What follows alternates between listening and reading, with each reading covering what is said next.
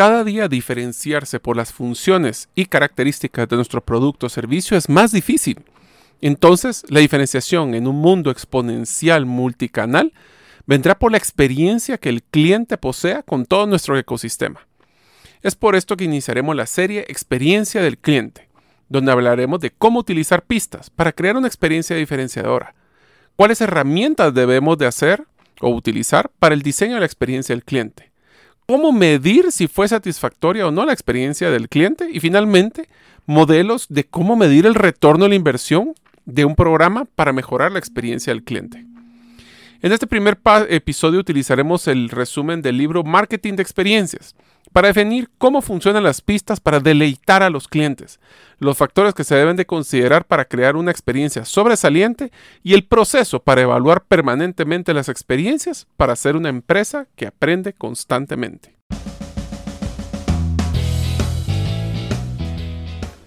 Bienvenidos al podcast Gerente de los Sueños, donde le brindamos las herramientas prácticas, competencias e inspiración para que los líderes de impacto cumplan sus sueños. Soy su anfitrión, Mario López Alguero, y mi deseo es que vivas la vida con pasión, resiliencia y templanza. Bienvenidos.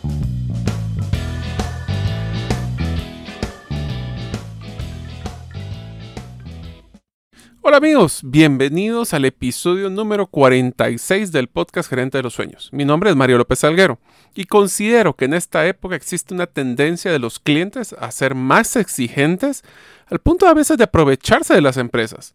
Esto está generando que las empresas cada día más restrinjan sus políticas de reembolsos o de resolución de conflictos, lo cual entra en conflicto un poco con la filosofía del que el cliente siempre tiene la razón. Deseo agradecerte que nos escuches el día de hoy. Si todavía no eres parte de la comunidad de los sueños, puedes hacerlo suscribiéndote a nuestros correos electrónicos, ingresando a la página gerentedelosueños.com o a través de nuestro listado de difusión de WhatsApp, enviando tu nombre al más 502 más 502 con, para aquellos que nos escuchan fuera de las fronteras de Guatemala y el número de celular 5017 1018. Repito, 5017 1018. Este fin de año aprovecha para invertir en tu desarrollo con el curso en línea realizando tu primera inversión en criptomonedas. Con pocos fondos podrás generar grandes retornos, pero necesitas conocer bien la base del mundo de inversión en las criptomonedas. Esto no es un webinar, es un curso que puedes verlo en cualquier momento y cuantas veces deseas. Son más de cuatro horas de contenido que puedes eh, escuchar y ver. Te acompañamos de no poseer conocimiento en criptomonedas a realizar tu primera inversión para volverte uno de los muy pocos inversionistas en criptomonedas en tu país. Al finalizar el curso, te devolveremos el equivalente a 5 dólares para que realices tu primera inversión. Para comprar el curso, solo debes de ingresar a la página herramientaspracticas.com, así que no pierdas esta gran oportunidad para ser parte del gran mundo de criptomonedas. Una de las teorías que yo siempre he manejado es que las empresas tienen que estar claras que los productos, así como los servicios, cada día se vuelve más difícil diferenciarlos. Esto significa porque las funciones que antes eran consideradas premium o, que eran extras, ahora son lo mínimo que esperaría el consumidor. Los servicios, realmente uno busca certificaciones, busca experiencias diferentes. Y es por eso que el episodio de hoy vamos a hablar específicamente de un libro que yo utilizaba como base cuando daba la capacitación del Customer Experience Management o la manejo de la gerencia de la experiencia del cliente. El libro se llama Marketing de Experiencias de Louis Carbón y eh, vamos a hablar no solo de cómo es que se debe de diseñar la experiencia del cliente, cómo medirla, y esto será el primer episodio de una serie del manejo de la experiencia del cliente que estaremos realizando. Una de las primeras cosas que habla el libro es que las empresas transmiten emociones de sus experiencias, de la relación del cliente con la empresa, si la diseñan o si no la diseñan. El ejemplo de esto es cuando nosotros entramos a un banco, la forma en que nos atiende el señor de la seguridad o la señorita de seguridad, es la primera experiencia que nosotros vemos a nivel de servicio, pero la experiencia viene desde antes, los, cómo es que está de limpio el parqueo, cómo es que eh, vemos si las ventanas están limpias, qué imágenes son las que se utilizan dentro de las instalaciones. Es tan interesante ver que nosotros lo que hacemos como empresas es que estamos creando pistas consciente o inconscientemente de lo que queremos que el cliente sienta. Y esas pistas son las que definen la experiencia del cliente.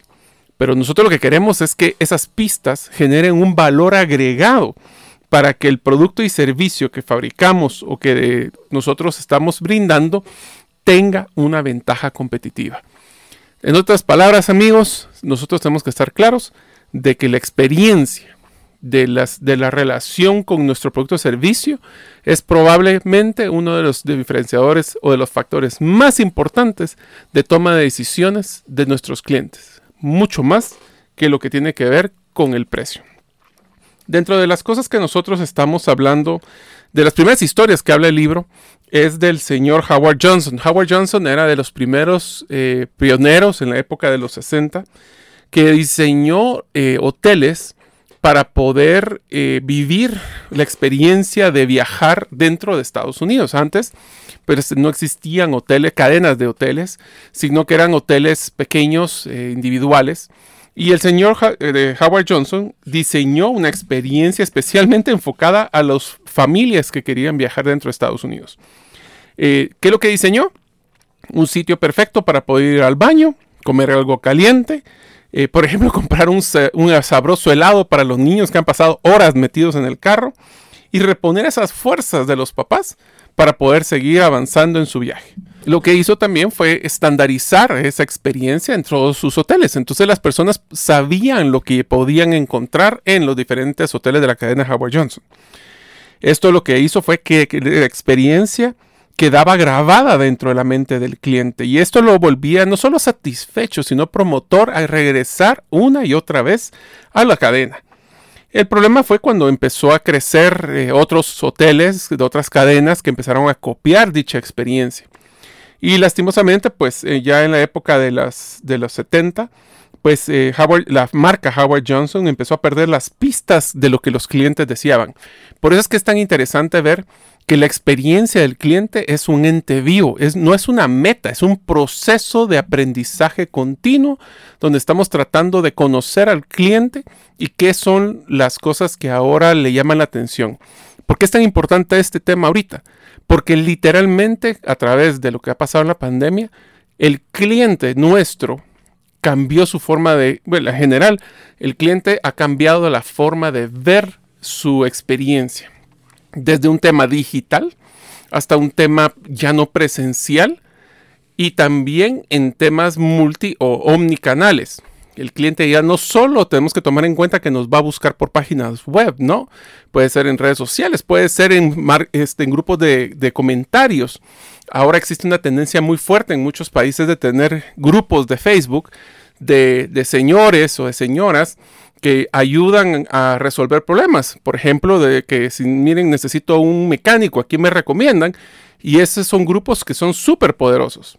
Las empresas no están capitalizando esa experiencia de poder eh, multiplicar los promotores a través de las redes y de los modelos digitales. Ahora, veamos el extremo, el otro extremo de la moneda, lo que pasó con Howard Johnson. Disney. Disney lo que hace es que diseña un imperio basado en el manejo de la experiencia bajo el modelo sistémico. ¿Qué quiere decir sistémico? Esto quiere decir que todo está controlado. Por eso es de que, por ejemplo, las personas que, diseñan esto se llaman Imagineers o imaginieros, como que fuera de imaginación e ingeniero. Son las personas que utilizan para poder diseñar esa experiencia. Pero les vamos a poner un ejemplo que me pareció interesantísimo que pone en el, libro. Hubo una reunión, ya hace mucho tiempo, de una discusión muy fuerte que tenían los, los imagineros de cuál era la temperatura perfecta para poder eh, entregar el helado de, dentro de los parques de Disney. ¿Por qué era tan importante una cosa tan trivial como la temperatura? Porque si estaba en una temperatura muy baja, el cliente sentía que era una piedra. Pero si era muy baja, o sea, muy alta, entonces se derretía, se caía, se ensuciaban los parques, los niños llorando, los papás enojados. Entonces, algo tan trivial en teoría como la temperatura del helado. Era una experiencia y una pista clave para poder crear una experiencia positiva. Esos son los tipos de decisiones que nosotros tenemos que tomar a la hora de evaluar cómo poder medir la experiencia, cómo presentarle al cliente esa experiencia positiva. Tenemos que definir la experiencia como una posición o una proposición de valor. Eh, nosotros ahorita existe una terminología que lanza el libro que se llama la economía de la experiencia. Esto significa crear experiencias y pistas y todo lo que tiene que ver en un modelo de percepción del cliente que sume a la valor percibido que tiene el cliente de nuestro producto, nuestro servicio. No es solo el producto, es cómo el producto es percibido. Y vamos a poner un ejemplo que menciona el libro. La, historia de Howard Schultz de Starbucks. Eh, él era, pues, era dueño de una cafetería, eh, como muchas otras, pero él tuvo la oportunidad de viajar a Milán. Cuando estuvo en Milán, él vivió una experiencia casi religiosa al entrar a uno de estos bares de cafés que tenía Milán, ya que vio que era un mundo de visiones, sonidos, aromas, sabores, todos ligados a la experiencia de tomar un café, que era totalmente diferente a la percoladora clásica de que aquí está tu café negro y bueno, muchas gracias, son centavos. Y eso le llaman, y una historia que me pareció simpático para que conozcan, el concepto de barista significaba que era una persona que trabajaba en un bar de café, por si no sabían de dónde salía esa palabra. Y los italianos habían transformado esa experiencia, que no era la taza de café, era la experiencia multisensorial de tomar el café que daba el lujo de poder cobrar 2, 3, 20 dólares, no importa el valor, versus centavos, siendo la misma taza de café. Y ese es un ejemplo de cómo nosotros podemos darle una percepción de valor a través de la experiencia a nuestro producto o servicio que el cliente valore. La clave del diseño es que tiene que ser un factor emocional.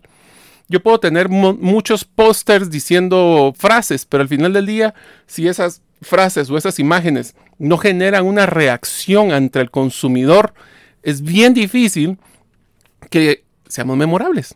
Y entonces nos vemos irrelevantes. Por eso las pistas tienen que ser enfocadas idealmente, primero, que sea un tema que genere emociones. Segundo, que esas emociones vayan construyendo y creciendo. Y tercero, que sea una experiencia total. Eso es lo que va a hacer que nuestros productos o servicios, que tal vez no son los que tienen la calidad más alta, tal vez no tienen los precios más bajos, pero sí van a ser los que tienen una experiencia más enriquecedora. Una y otra vez el mercado demuestra y las, investigaciones científicas, así como el marketing, que la experiencia total es esencial a la hora de crear valor a los consumidores. Es un, el inconsciente no se imaginan el, rol que, juega en la toma de decisiones, ya que el 95% de lo que influye en las elecciones conscientes del consumidor es su propio subconsciente. Entonces, cuando vamos a tomar un café, lo primero que, hablando de Starbucks, lo primero que nos ocurre no es una taza que yo puedo hacer en mi casa con un café de calidad. No es ir a la, que nos pongan una taza de cartón con nuestro nombre, el ambiente, la gente que está trabajando, está viviendo ahí, el hecho de ver el olor del café recién preparado, al barista preparando su café, gritando su nombre, como no hay nada mejor que escuchar el nombre de nosotros en una experiencia. Y ese es el ejemplo que podemos eh, ver de una modelo, pero le voy a poner otro que menciona el libro que me encanta, que es el de Krispy Kreme. Krispy Kreme, como ustedes saben, en la mayoría de los países ya de Latinoamérica ya existe, pero si no lo conocen, es un establecimiento donde fabrican y venden donas. Y voy a poner un ejemplo de la diferencia que puede crear eh, una experiencia total versus una experiencia enfocada en el producto.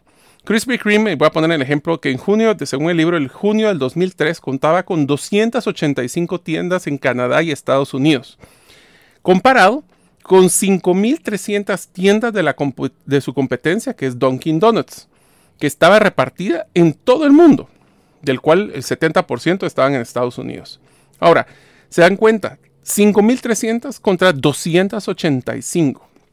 Más sin embargo, los ingresos, Dunkin' se enfocaba muchísimo en temas, por ejemplo, de ingresos por tienda eh, o cuánto era el, el, movimiento, rotación de inventarios.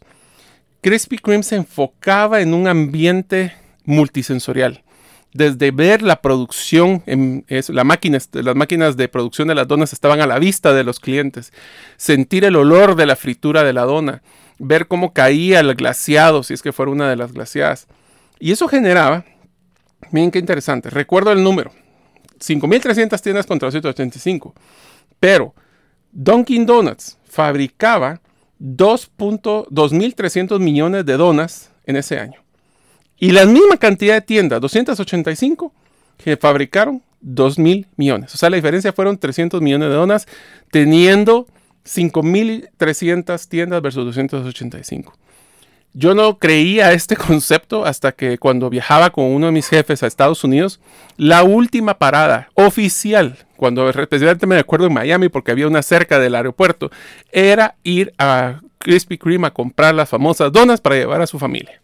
Entonces, ¿cómo lograba esta diferencia? Pues Krispy Kreme se, enfocaba en la experiencia de la fabricación por pistas que eran convincentes, como la producción de las donas a la vista, el olor de la masa y todo lo que acabo de mencionar antes.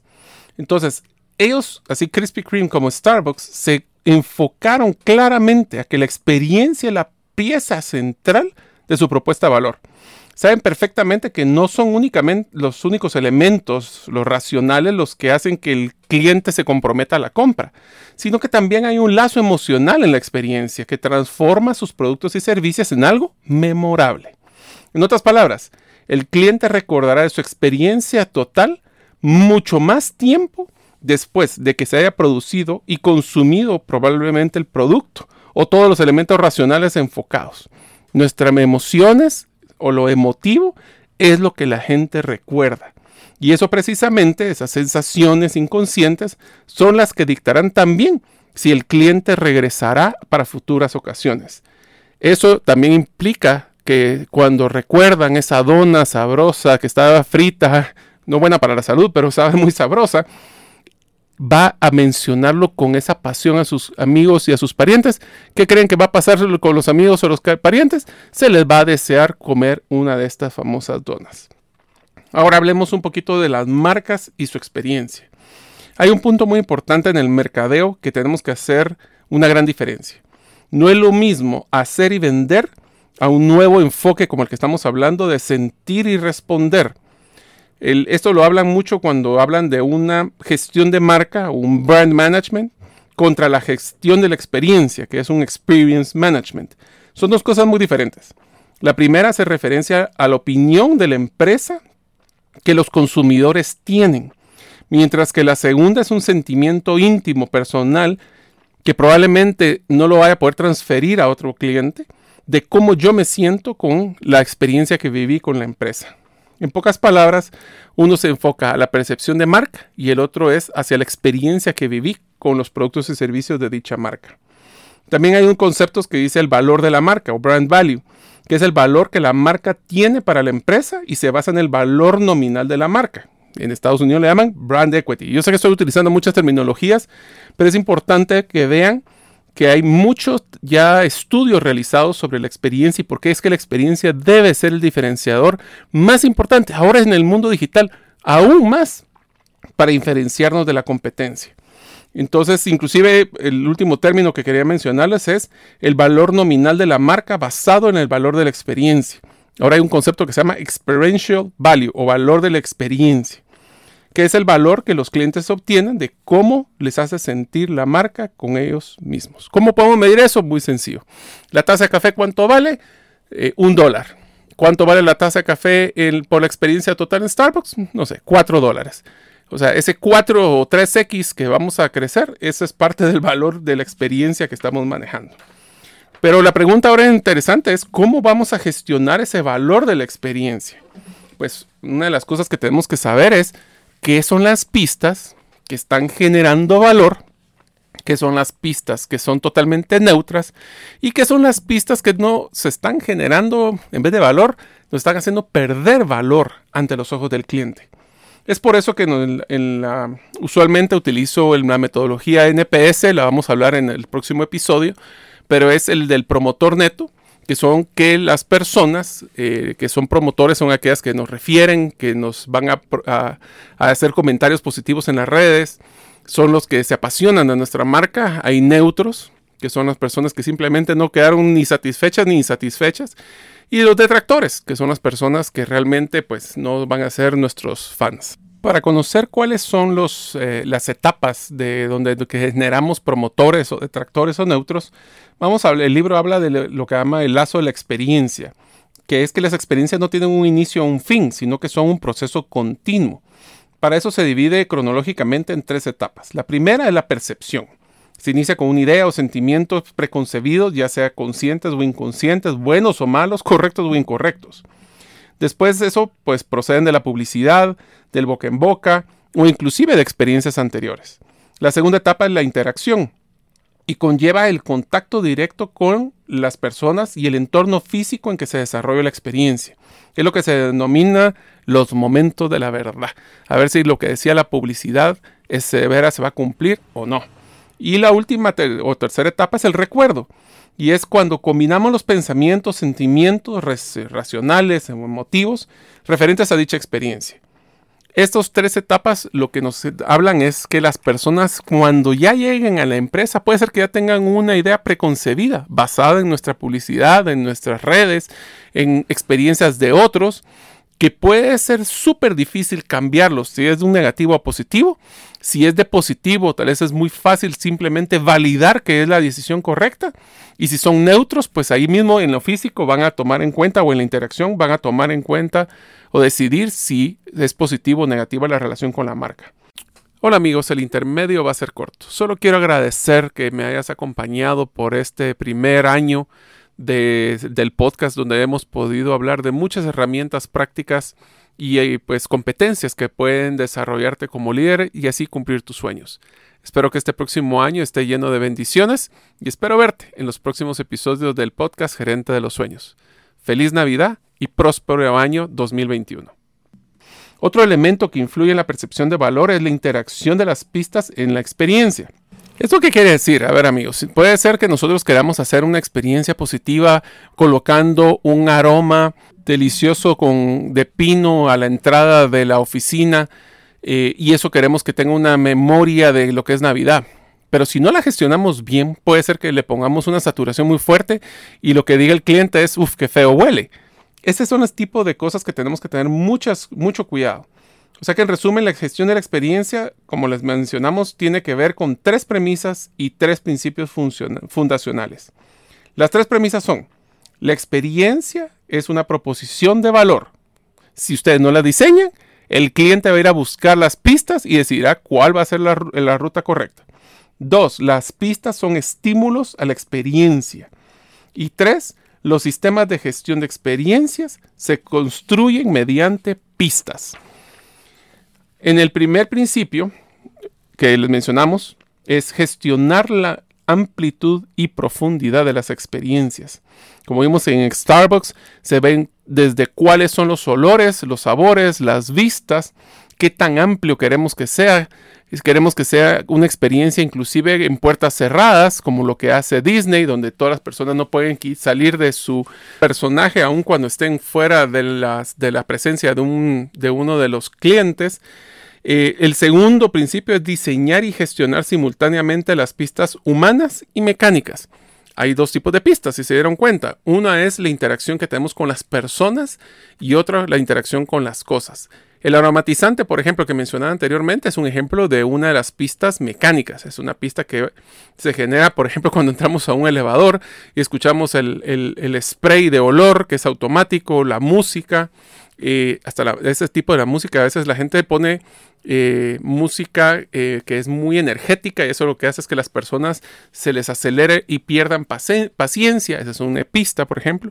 Y las humanas es si las personas sonríen, si las personas son agradables, si son eh, y que interactúan, que resuelven, etc. Y el tercer principio es que las experiencias deben conectar emocionalmente. Una conexión que, o una pista que realmente no genere ningún tipo de emoción va a generar apatía y por ende no será relevante. Entonces ahora hablemos un poquito de las pistas. ¿Cómo voy a dejar un rastro? ¿Y por qué le decimos un rastro? Esta es como la historia de Hansel y Gretel, ¿verdad? Donde vamos dejando esas migas de pan para que cuando nos toque regresar podamos regresar por el camino correcto. Lo mismo pasa con las experiencias. Tenemos que dejar pistas para llevar al cliente a donde nosotros lo queremos llevar emocionalmente. Tenemos que tener mucho cuidado. Y es que las pistas de emocionales no son uno a uno. O sea, yo puedo estar generando pistas positivas de la experiencia, qué bien se ve el lugar, cómo me atienden de bien, pero si hay una pista mal enfocada o mal administrada, esa puede cancelar todas las anteriores. Entonces no es un valor de uno a uno. Em, cada cliente va a percibir y valorar cada pista de una forma diferente. Esa es otra cosa. Para mí puede ser que el olor a pino sea muy agradable, para otras personas puede ser que sea que le genere alergia. Entonces, ¿cómo sabemos qué pistas son las positivas? Tenemos que preguntar a los clientes y probar. Esa es parte de lo que vamos a ver próximamente en unos minutos. Entonces, eh, tenemos que enfocar a hacer lo que llamamos las pistas de la experiencia. Son las experiencias que están compuestas en tres tipos de pruebas interconectadas. Estamos hablando de las funcionales, que son las emitidas por el bien o el servicio que manejamos como la parte racional. Esto es como eh, cuando hablamos de un carro, por ejemplo, voy a utilizar el carro, si el carro es cómodo, si dice que cumple con los requerimientos que se habían pronunciado, esas cosas son como que las primeras pistas de la, de la parte funcional o racional. Las humanas que ya vimos, es todos los estímulos producidos por las personas, y las mecánicas que son del mundo físico, visiones, sonidos, olores o elementos. Los sentidos son los receptores de las pistas mecánicas y emocionales. Eso es bien interesante, porque las pistas funcionales esencialmente es lo que el producto o el servicio da. Entonces ahí es como que fuera un checklist. ¿Cumple o no cumple? Simplemente si no cumple, no va a comprar. ¿Cómo podemos nosotros también? Una de las cosas, y solo quisiera hacer un paréntesis ahorita, es, tenemos que tener mucho cuidado que el manejo de la experiencia no, no es necesariamente un proceso de diseño de flujos y de gráficas y de, y de procesos. O sea, esto no es un tema de certificación de ISO 9000 o Six Sigma. La experiencia es un proceso continuo de aprendizaje que tenemos que utilizar el concepto de pensamiento sistémico. ¿Cómo es que utilizaba, por ejemplo, Disney el modelo de, de pensamiento sistémico? Yo los invitaría a que ustedes hagan ese mapa de experiencia que quieren que su cliente viva. ¿Cómo?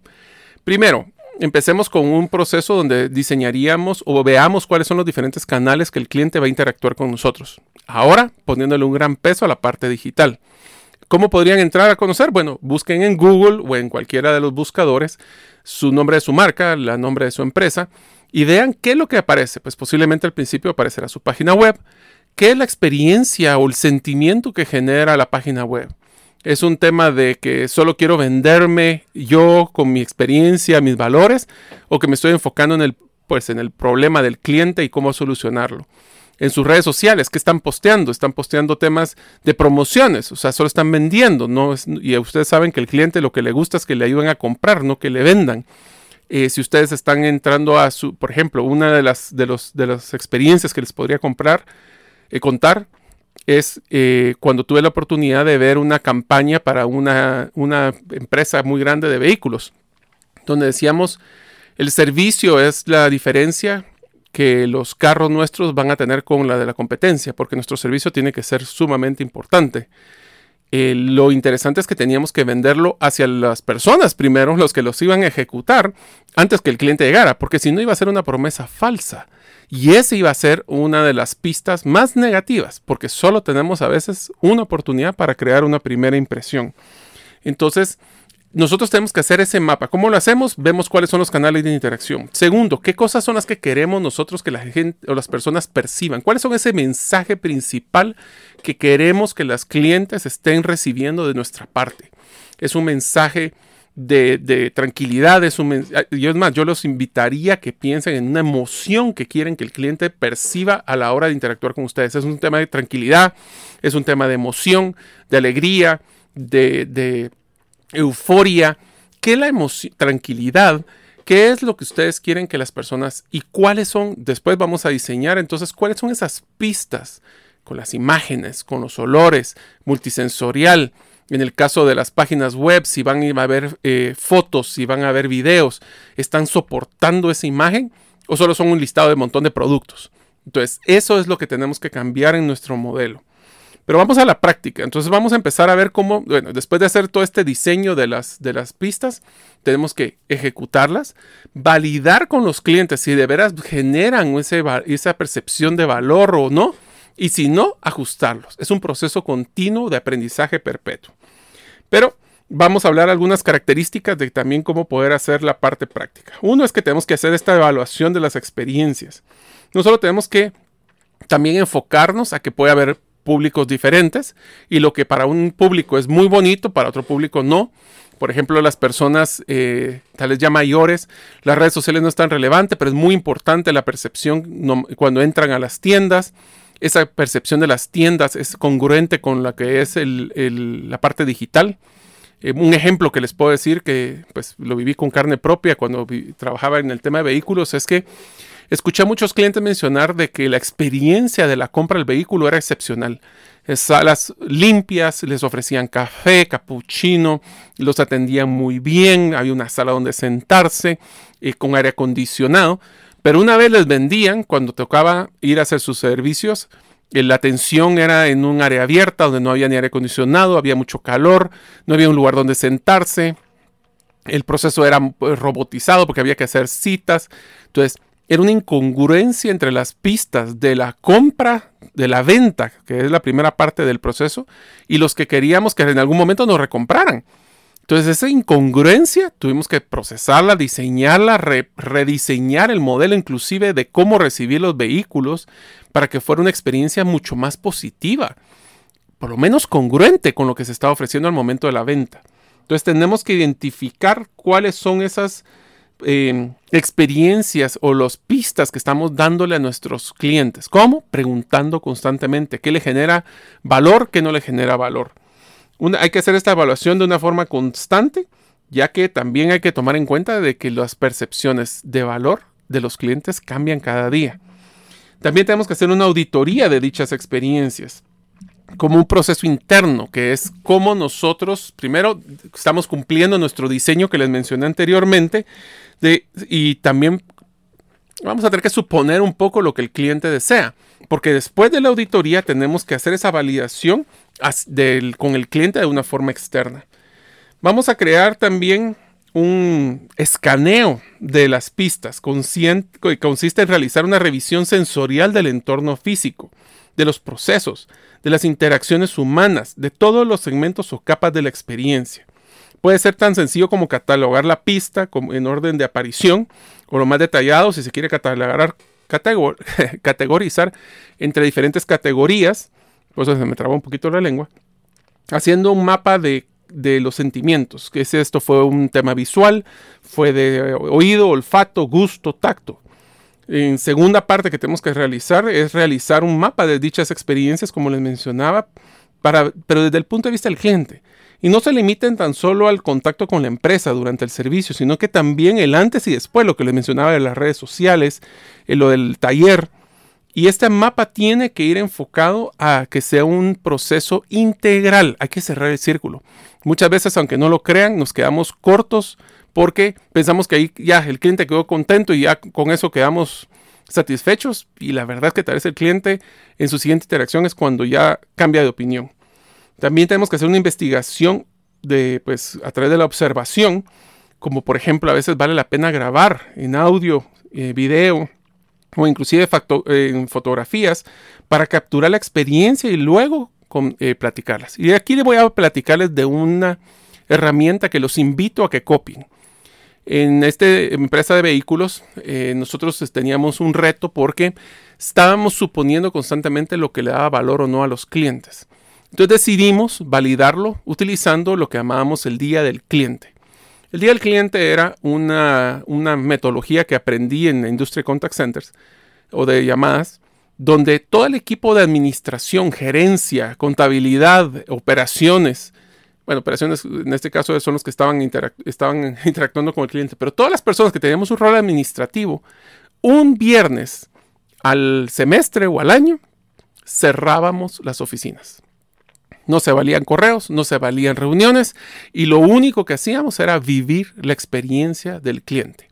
Ahora, ¿qué estrategias utilizábamos? Por ejemplo, las personas de bodega iban a, atender a los clientes en los mostradores de la bodega para poder ver cuáles eran esos retos que tenían para buscar un producto, para interactuar con las personas que todavía quedaban en bodega, eh, personas que estaban en el área de operaciones eh, se iban a vender, las personas de ventas miraban en, taller y lo que hacíamos nosotros era buscar personas que eran cliente proveedor interno para que entendieran dónde estaban los retos. Ahora, no solo se trataba de ir y que pasar una, una tarde o una mañana eh, viendo, era, había un formulario que teníamos que llenar. ¿Cuáles eran los retos que tenían las personas para atender mejor al cliente? ¿Qué eran las experiencias que vivían los clientes?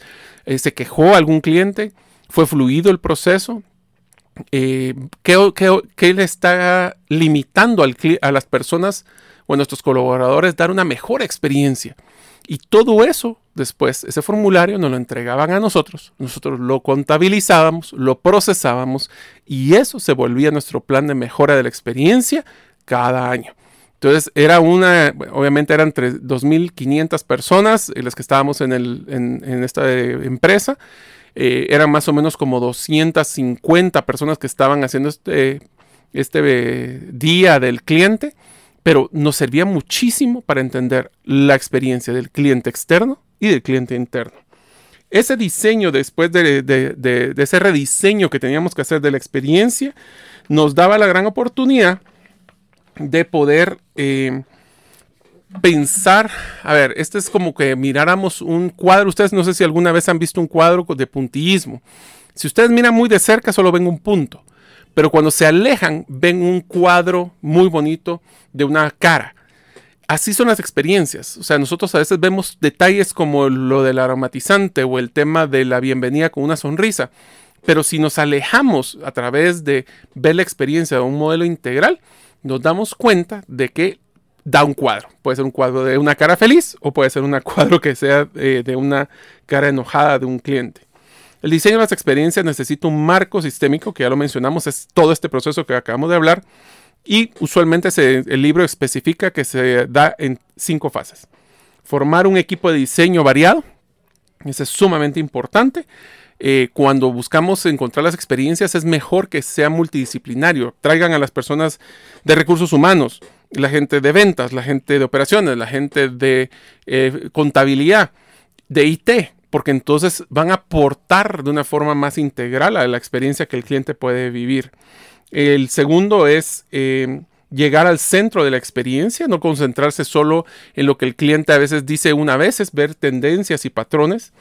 Eh, también centrarse en las pistas, cómo el cliente va a percibir esa propuesta de valor, fabricar un guion o una narración Aquí está la parte de, storytelling, cuál es la historia que queremos contarle al cliente de que se va a enamorar tanto de que el producto solo va a ser la excusa para vivir esa experiencia. Y hacer una lista de prioridades, ya que no podemos centrarle a todo, pues entonces tenemos que priorizar cuáles son las experiencias que están generando más valor o menos valor dentro de la operación.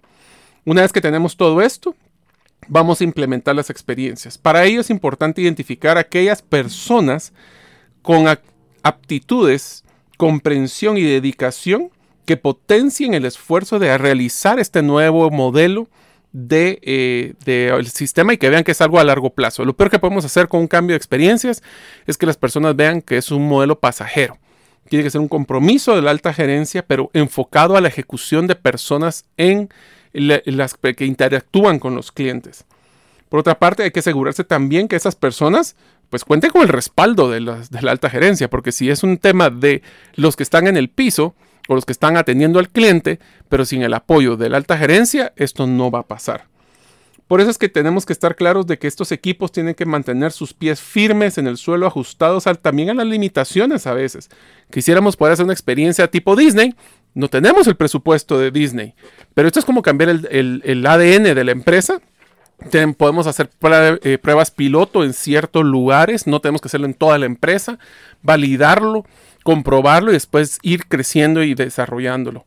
Otra cosa es que hay que asegurarse que los colaboradores conocen y apoyan el proyecto. No solo es, miren, cambien este proceso porque suena bonito, es porque realmente tiene un impacto en, la percepción de valor. Tenemos que orientar al personal y meterlo en sus papeles en un, pues, va a ser un paso importante para la empresa. Hay que darles el empoderamiento eh, también el accountability o la responsabilidad de la ejecución de este, de este proceso de cambio a la experiencia. Y tenemos que desplegar un diseño que esté enmarcado en las pistas, que también ellos pueden retroalimentar. Una vez que tenemos eso, tenemos que darle seguimiento a la experiencia, que es constantemente evaluar si lo que era importante y relevante del pasado lo sigue siendo ahora. Y se trata de ser un compromiso realmente, amigos, de a un aprendizaje continuo. Las reglas de lo que era la experiencia en el pasado, como les digo, y les voy a poner un ejemplo tal vez muy simpático, pero es una de las cosas que aprendí con la experiencia, de experiencias. es que, por ejemplo, en, en las épocas de los 70, uno de los factores más importantes para los consumidores era de que cuando iban a evaluar un carro, es que, la, que se pateaban las llantas y si estaban bien infladas, es que el carro era de buena calidad. ¿Qué hicieron los, eh, los, distribuidores de vehículos? Pues sobreinflaban las llantas para que fueran duras y entonces así sentían una experiencia mucho más positiva. Bueno, pues eso el cliente ya no se lo, ya no se lo siguió tomando como una de las realidades y ahora busca otro tipo de experiencias. Es por eso de que aprender lo tenemos que hacer constantemente, pero preguntándole al cliente qué es relevante. Y aquí les voy a dar unas últimas recomendaciones bien importantes que es con la parte digital. Tenemos que ser congruentes en lo que decimos y hacemos. ¿Por qué? Porque si nosotros estamos dando una experiencia donde ponemos fotografía de que las personas están felices y contentos atendiéndose o viviendo la experiencia en nuestros lugares, que son lugares limpios, que son lugares agradables, y cuando llegan a la parte física no es así, es el primer lugar donde las clientes se, desenamoran o pierden una experiencia positiva. Eh, esto es también importantísimo de que si están en su página web y lo que te están diciendo el servicio es bien importante para nosotros, pero en el caso de las redes sociales están poniendo solo productos y nada de servicio, ¿es congruente eso? Ahora viene la parte más difícil. Y su cultura organizacional, sus colaboradores saben, viven y se apasionan de esas experiencias o ese modelo de experiencias para que las personas, los colaboradores, no solo la presenten, sino que contagien a, los clientes de esa pasión. Porque si no lo estamos haciendo con una incongruencia en ese modelo, por eso es que hay que hacer un mapa integral de punta a punta. Porque una vez, o por ejemplo, mandan correos electrónicos, eh, y cuando sentimos son correos electrónicos que solo que no dan mucha información y que solo estamos saturando al cliente. Ese es el buen servicio. Entonces, hay que ver este mapa, como le digo, imagínense el cuadro de puntillismo. Nos enfocamos a veces tanto en el punto perfecto que se nos olvida la gran imagen. Y eso va a ser una gran diferencia, porque amigos, más se tardan ustedes en diseñar una nueva función a su, a su producto que la competencia en copiárselo más se tardan ustedes en vender una diferencia de su servicio que la competencia lo puede hacer. Pero copiar una experiencia integral con un modelo sistémico cuesta mucho. Y si lo copian, lo único que van a hacer es validar que su propuesta de valor era mejor que la del cliente, de la competencia. Así que para concluir, eh, voy a darle las conclusiones del libro. Dice, todo consumidor tiene una experiencia con los productos o servicios que consume. Cuando la experiencia le deja indiferente, cae en el olvido. Basta con que resulte negativa en una sola ocasión para que no vuelva a venir. Sin embargo, para tocar la fibra sensible del cliente y hacer que regrese satisfecho una y otra vez, hay que proporcionarle una experiencia que responda a sus deseos y sus necesidades. Y ahora, pues ya que vamos a diseñar todas las pistas, no se despiste. y recuerde, como el último ejemplo de Disney. Para Disney, las colas son parte de la experiencia, o, cuando estamos haciendo cola para poder ir a uno de los juegos. Es así que la experiencia está montada en la atracción donde empiezan a contar la historia de, por ejemplo, si fuera la montaña, la montaña del espacio, de cómo un explorador del espacio va a ir a dar una vuelta y regresar. Y entonces, mientras estamos esperando, están dándonos pistas de la historia que queremos involucrar. Los pasillos están iluminados de una luz azulada. La emoción corre por de nosotros porque no sabemos, se está poniendo más oscuro, qué va a pasar. En pocas palabras, estamos involucrados en la narrativa de una historia diferenciadora con la experiencia. Así que amigos, espero que este el primer episodio de, la serie de, la experiencia de manejo del Customer Experience Management les haya sido de su agrado y nos vemos en el próximo episodio del podcast Gerente de los Sueños. Gracias por escuchar el episodio de hoy de Gerente de los Sueños. Recuerda que para lograr cumplir tus sueños solo debes de ponerle fecha y tomar acción. Las notas y material complementario de cada episodio puedes encontrarlo en la página gerentedelosueños.com. La música que han escuchado es Feeling Good de Kevin MacLeod y pueden encontrarla en incompetech.com. Hasta la próxima y que sigamos haciendo nuestros sueños una realidad.